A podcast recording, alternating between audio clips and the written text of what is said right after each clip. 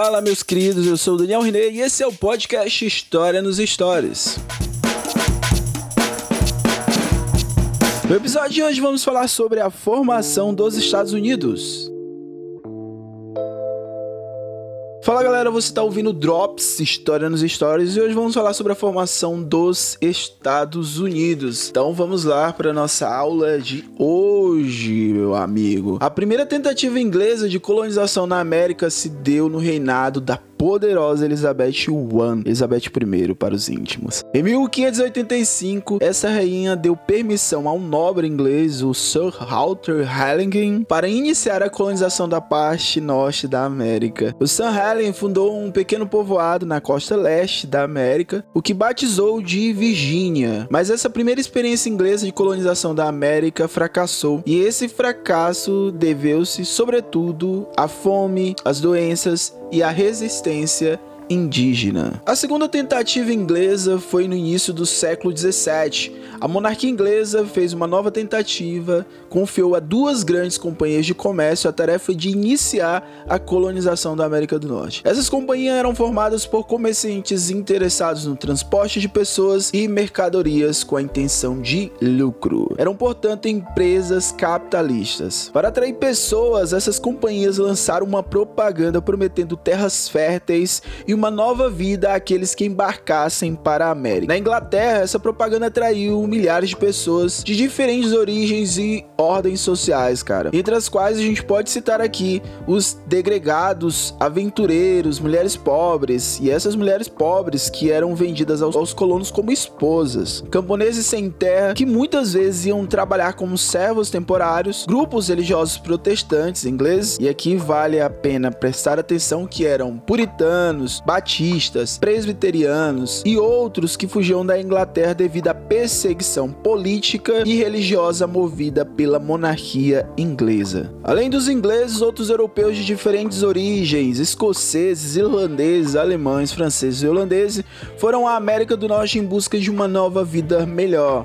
Esses grupos todos constituíram inicialmente a população das 13 colônias da América do Norte, que podemos agrupar em colônias do Norte ou Nova Inglaterra, colônias do Centro e colônias do Sul. Sobre a economia colonial, o desenvolvimento das 13 colônias variou de acordo com as condições geográficas e os interesses dos colonos. A colônia do Sul se desenvolveram com base na grande propriedade escravocrata, a plantation, onde geralmente se explorava um único produto, como tabaco, algodão ou anil, destinado ao mercado externo. Os fazendeiros sulistas vendiam seus produtos para a Inglaterra e dela compravam quase tudo que se necessitavam. Aos poucos, os sulistas foram substituindo os servos brancos por africanos escravizados originários da África Ocidental. Entre 1620 e 1860, cerca de 400 africanos foram levados para a América do Norte para trabalhar como escravizados. Com isso, formou-se na região uma sociedade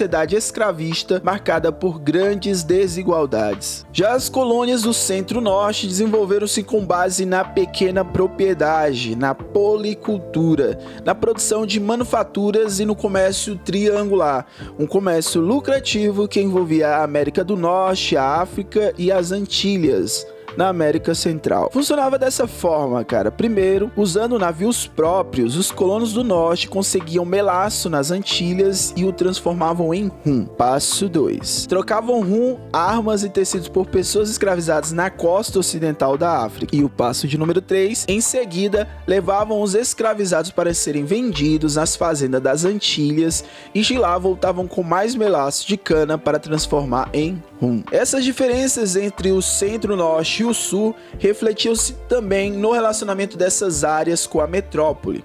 Enquanto o Centro-Norte foi se desenvolvendo com certa independência econômica e financeira, o Sul evoluiu mantendo estreita dependência da Inglaterra. No aspecto político, as 13 colônias desenvolveram-se com grande autonomia. Cada colônia tinha sua assembleia, que era encarregada de elaborar leis, votar o orçamento e administrar o recolhimento dos impostos. Assim, desde cedo, os colonos americanos desenvolveram hábitos e sentimentos de autonomia em relação à metrópole inglesa. A força política e econômica dos colonos americanos ajuda a explicar sua capacidade de resistência e organização. Mas em tudo são flores. No século 17, primeiro século da colonização da América do Norte, a Inglaterra quase não interferiu nos assuntos internos das 13 colônias. Já no século seguinte, porém, a Inglaterra mudou sua política colonial e passou a oprimir suas colônias na América. Entre os motivos que levaram a essa mudança na política colonial inglesa, cabe citar a concorrência que as mercadorias norte-americanas faziam às inglesas no mercado externo. As guerras em que a Inglaterra se envolveu, a Guerra Franco-Índia, iniciada em 1754, e a Guerra dos Sete Anos, que durou de 1756 a 1763. E como funcionou o processo de independência? Vamos lá, cara. Na segunda metade do século XVIII, a Inglaterra impôs uma série de leis opressivas que afetavam duramente os colonos norte-americanos. A primeira delas é a Lei do Açúcar, que aumentava os impostos que os colonos deviam pagar sobre o melaço, o vinho, o café, a seda e o linho nos seus portos. A segunda lei é a Lei do Selo, dizia que todos os contratos, jornais, cartazes, cartas e certidões que circulavam nas três colônias deviam receber um selo. Já a Lei dos Chá, a Inglaterra entregou à Companhia das Índias Orientais sediadas em Londres com o controle sobre a venda do chá para as 13 colônias. Numa noite, disfarçados de índios Mohawk, cerca de 150 colonos invadiram três navios ingleses no porto de Boston e atiraram o chá ao mar. Foi a chamada Festa do Chá em Boston. Logo após essas leis e essa confusão toda com a festa do chá em Boston, os ingleses criaram a lei definitiva que ia mudar todo o rumo da história desse rolê, que é as leis intoleráveis, em que, em resposta ao episódio do chá, a Inglaterra decretou um conjunto de leis que os colonos norte-americanos consideraram intoleráveis. O fechamento do porto de Boston até que os colonos pagassem os prejuízos causados com o derramamento do chá no mar. A ocupação de Massachusetts pelo exército inglês e o julgamento dos colonos rebelados por tribunais ingleses. Naquele mesmo ano, representantes das colônias organizaram o primeiro Congresso Continental da Filadélfia, no qual redigiram um protesto contra as leis intoleráveis. O governo inglês respondeu ordenando a destruição de um depósito de armas dos colonos e estes reagiram e tiveram início às, batalhas de Lexington e Concord, as primeiras das guerras pela independência. Os representantes das colônias organizaram então o segundo Congresso Continental da Filadélfia, que depois de intensos debates optou pela separação. Conclamou os cidadãos às armas e nomeou George Washington comandante das tropas norte-americanas. E em 4 de julho de 1776 ficou pronta a declaração de independência, que por meio da qual eles declaravam-se livres e independentes da metrópole inglesa. Seu principal autor foi Thomas Jefferson. E é isso, galera. Esse foi mais um episódio do podcast História nos Histórias. Vou pedir para você compartilhar esse episódio nas suas redes sociais. Se você já não segue, segue agora o podcast História nos Stories, onde você está ouvindo, tá bom? É isso, muito obrigado. Continue a ouvir o podcast e até mais.